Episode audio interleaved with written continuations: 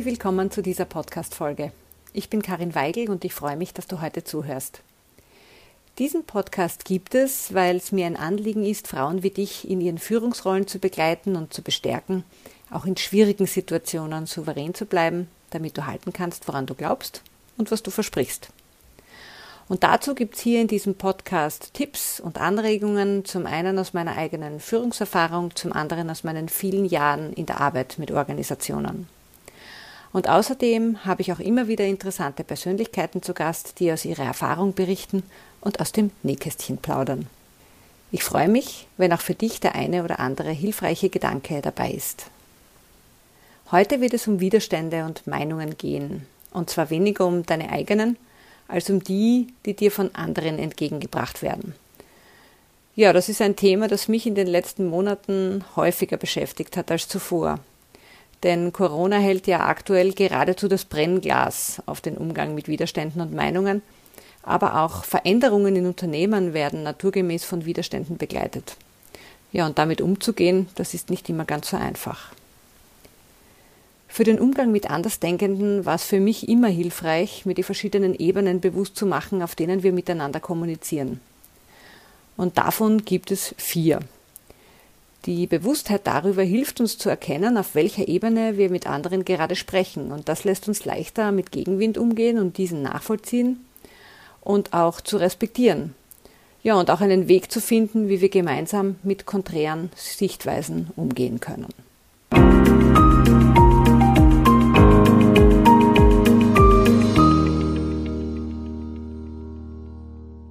Es mag schon sein, dass wir manchmal in Versuchung kommen, die Widerstände anderer einfach zu ignorieren oder sie wegzureden oder auszublenden. Oder dass wir einfach wütend werden, wenn andere nicht so denken und handeln, wie wir selbst es als richtig erachten. Ja, dass wir dann schreien oder uns vielleicht auch beleidigt zurückziehen, wenn jemand anderer Meinung ist oder bei einer Entscheidung nicht mitgehen kann oder will. Es gibt Situationen, da ist es nicht so einfach, offen für die Gedanken und Beweggründe anderer zu bleiben wenn sie sich einem gar nicht erschließen.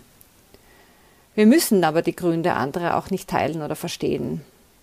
Es macht auch selten Sinn zu versuchen, andere Menschen mit allen Mitteln zu überzeugen. Am Ende des Tages können sie das nämlich nur selbst. Druck erzeugt ja bekanntlich Gegendruck und der bringt also selten den gewünschten Erfolg.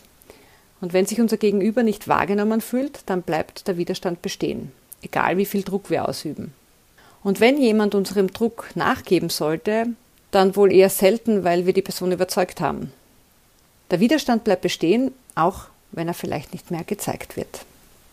Es geht also nicht um Druck oder Überzeugung, sondern es geht darum, andere wahrzunehmen und ihnen zuzuhören. Und du hast ja vielleicht auch schon am eigenen Leib gespürt, wie es dir gegangen ist, wenn deine Sichtweise nicht geteilt wurde und dir deshalb nicht mehr zugehört wurde. Oder du deshalb unter Druck gekommen bist. Und beim Zuhören meine ich also so richtig zugehört wurde. Widerstände können auch Angstverarbeitungsmechanismen sein. Das können Existenzängste sein oder Ängste zu versagen oder auch soziale Ängste, also solche, die mit dem Umgang und der Beziehung miteinander zu tun haben. Für Außenstehende wirken diese Widerstände oder Ängste vielleicht überraschend, vielleicht nicht nachvollziehbar und manchmal wahrscheinlich sogar lächerlich. Widerstände sind immer auch wertvolle Informationen, denn es kann ja auch sein, dass du gerade etwas nicht am Schirm hast. Sie sind also auch ein wichtiger Inputgeber für dich als Leaderin. Vielleicht in manchen Situationen auch ein Seismograph, der dir hilft zu erkennen, was sich gerade unter der Oberfläche tut. Ein wesentlicher Punkt ist also, sie unbedingt wahrzunehmen. Es gibt aber auch Menschen, die durch ihren Widerstand ganz bewusst provozieren wollen, damit zum Beispiel einen Status quo oder eine Entscheidung oder eine Sichtweise hinterfragen wollen, challengen wollen, herausfordern wollen. Und das ist immer wertvoll und bringt uns immer weiter, auch wenn es in der Sekunde durchaus unangenehm sein kann. Ja, natürlich ist es viel angenehmer, nur noch jenen Menschen Aufmerksamkeit zu geben, die unsere Meinung teilen oder den gleichen Weg wie wir verfolgen. Das bringt uns aber dauerhaft nicht weiter. Das bedeutet nämlich nur noch mehr vom selben. Es ist deutlich einfacher, auf Widerstand zu reagieren, wenn er laut geäußert wird oder durch eine konkrete Rückmeldung oder ein Verhalten sichtbar wird. Nicht so einfach ist es, wenn er im Verborgenen passiert, wenn Menschen sich zurückziehen und nicht erreichbar sind, wenn sie blockieren und aufhören zu kommunizieren oder im Verborgenen ihren Unmut ausdrücken oder gegen etwas arbeiten.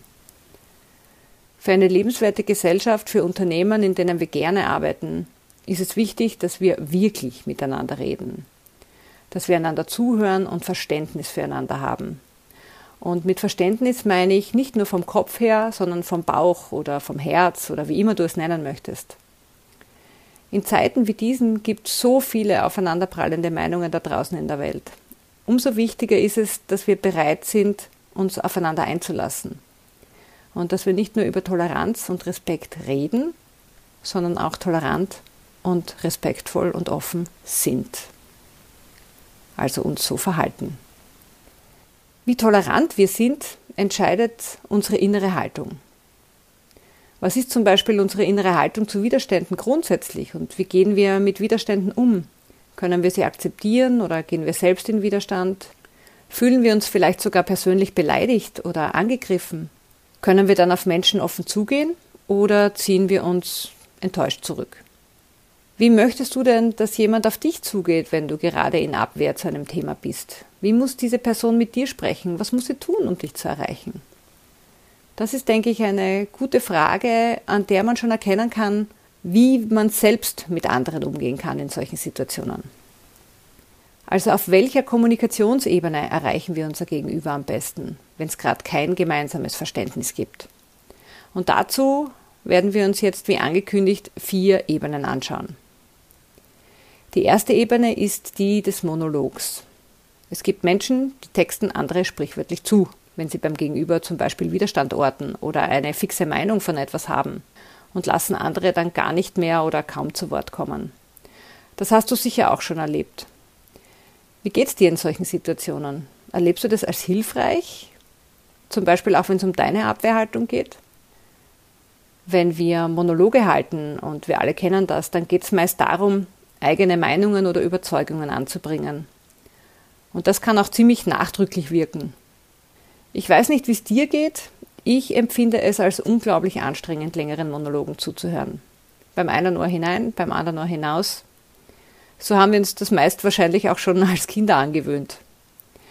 Beim Monolog bleibt also nicht viel vom Gesagten beim Gegenüber hängen, außer vielleicht das Gefühl, boah, ich will rasch aus dieser Situation wieder raus. Der Monolog bezieht die Bedürfnisse des anderen nicht ein und daher wirkt er vielmehr wie ein Selbstgespräch. Ab einem gewissen Punkt registriert man wahrscheinlich auch gar nicht mehr, ob der andere überhaupt noch zuhört. Manche Menschen können sich ja wirklich richtig in Fahrt reden. Und ja, natürlich können Monologe Erfolg haben. Und dazu führen, dass andere dann Dinge tun, die sie vorher nicht machen wollten. Aber sie tun das dann wohl eher nicht aus freien Stücken, sondern vielleicht auch um der Situation einfach zu entkommen. Man kann also sagen, auf der Ebene des Monologs sind wir nicht miteinander verbunden. Da gibt es keine gemeinsame Basis, keine gemeinsame emotionale Basis. Da spüren wir einander nicht. Meist spüren wir uns selbst ja auch gar nicht mehr dabei. Stell dir jemanden vor, der sich so richtig in Rage redet. Der Monolog bringt also nichts, wenn du einen Widerstand auflösen möchtest. Eine andere Ebene ist die Diskussionsebene. Da gehen wir schon stärker aufeinander ein. Wir treffen uns hier auf der Verstandesebene. Dabei geht es um unsere Meinungen und auch darum, möglichst Recht zu haben. Wir bringen rationale Argumente vor und begegnen den Argumenten anderer auch auf einer rationalen Ebene. Die Punkte der anderen interessieren uns dabei inhaltlich aber meist eher weniger. Oft hören wir sie nicht einmal. Die eigenen sind nämlich wichtiger. Zuhören findet auf dieser Ebene nur phasenweise oder teilweise statt. Meist bleiben wir mit unserer Aufmerksamkeit bei einem Wort oder einem Inhalt hängen, dem wir entweder beipflichten oder dem wir etwas entgegenzusetzen haben. Und weil Diskussionen ja nur auf der Verstandesebene ablaufen, verlieren wir auch hier rasch den Kontakt zueinander, weil wir einfach nicht mehr richtig zuhören. Und wenn es dann noch dazu emotional wird, dann sinkt bei vielen die Schwelle, wirklich aufmerksam zuzuhören. Dann will man nur noch raus aus der Diskussion, weil es anstrengend und gefühlt einfach sinnlos ist.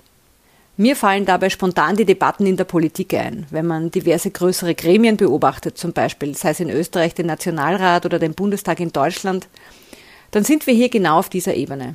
Wirklich zugehört wird hier nicht, zumindest nicht für mich erkennbar. Viele zeigen das auch offen, indem sie sich mit anderen Dingen beschäftigen, Zeitung lesen, irgendwelche Dinge schreiben, während jemand spricht. Es geht um eine Schlacht der Meinungen und Argumente.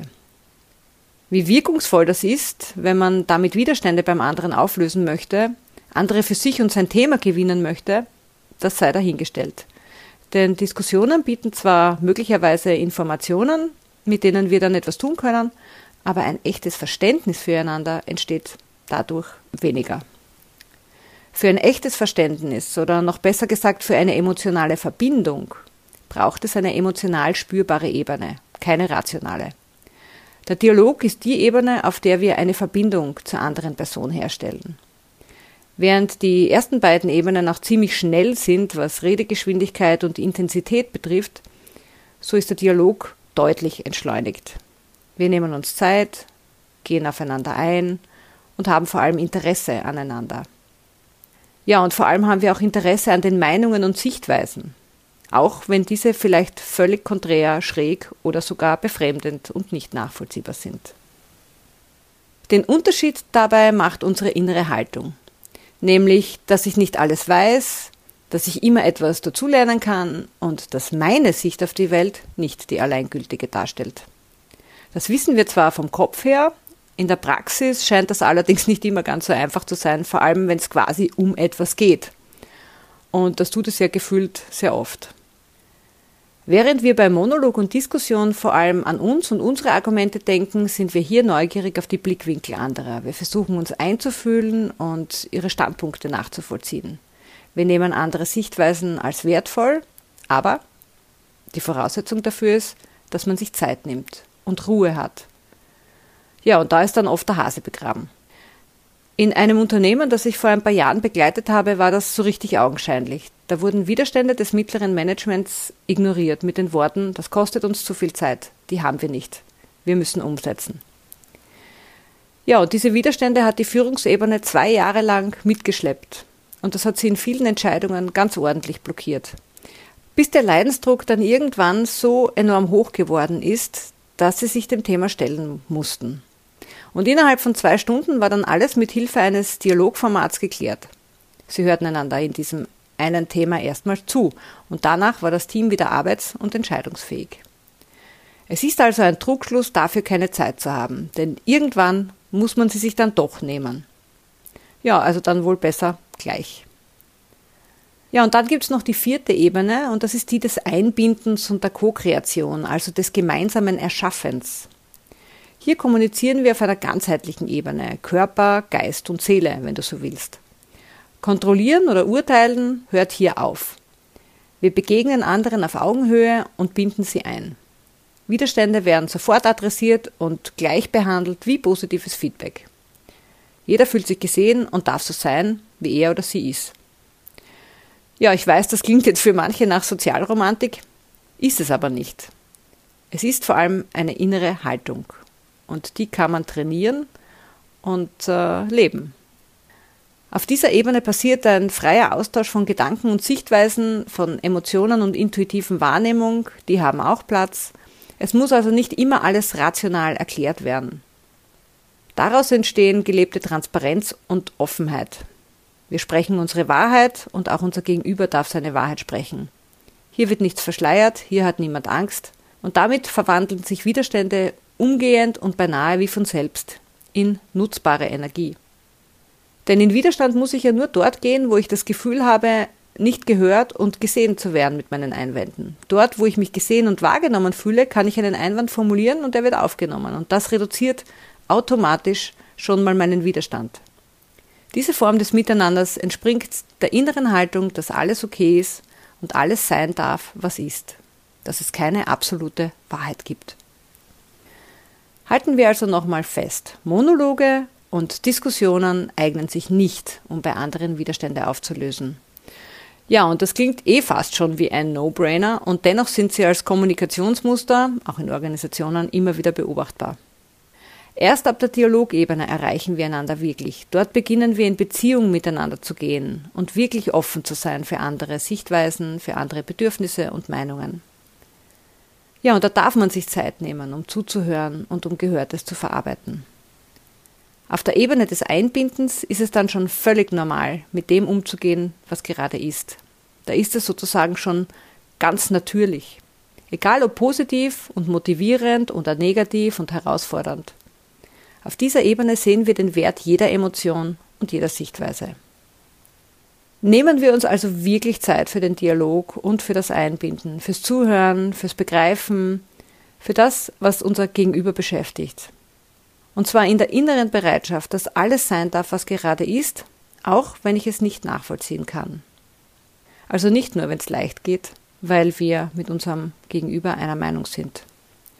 Das wünsche ich uns allen in dieser aktuellen Zeit ganz, ganz fest. Ich hoffe, da war wieder was für dich dabei. Ich wünsche dir jedenfalls viel Erfolg und alles Gute. Herzlichst, deine Karin.